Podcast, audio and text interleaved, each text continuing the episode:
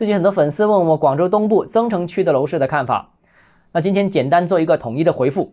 欢迎来到东浩之家买房，我想谈三点呢。第一，广州虽然是东进城市规划战略，但东部太大了，需要特别长的时间建设。那目前呢，金融城才初具规模，老黄埔还在城市更新改造当中，而到增城基本上已经是强弩之末了。再加上增城面积太大，城市化程度比较低，所以呢不可能整体发展，只能选择一些区域先行启动。所以啊，结果也就注定了增城一些区域起步较快，处于建设当中，而另外一些区域呢，只是粗糙的规划蓝图。那未来呢，十年都不见得这些区域可能有推进。所以呢，增城买房只能选个别区域，不能随便选。第二呢，是增城目前可选的只有新塘和珠村这两个板块。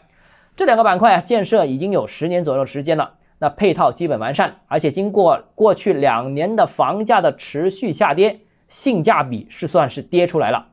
那对于刚需一族、预算不多的朋友呢，我觉得这个价格是非常友好的。现在买没有什么大问题，且不说升值，就价格不会有太多下跌空间，再加上解决居住问题，这两点基本上是能够获得保障的。第三呢？如果是一定要在增城找一个楼市有发展前景的板块的话，那一定非新塘莫属了。这里的东部交通枢纽规划是广州最重要的安排之一。那跨城的火车、高铁，市区内沟通的地铁，区域内各个板块连接的城轨，乃至公交系统，全部都汇聚在这里。那从古至今呢，交通要道就是人流、物流、资金流聚集的地方。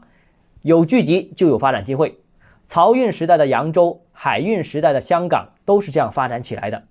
好了，今天节目到这里。如果你个人购房有其他疑问想跟我交流的话，欢迎私信我或者添加我个人微信，账号是教买房六个字拼音首字母小写，就是微信号 d h e z j m f。想提高财富管理认知，请关注我，也欢迎评论、点赞、转发。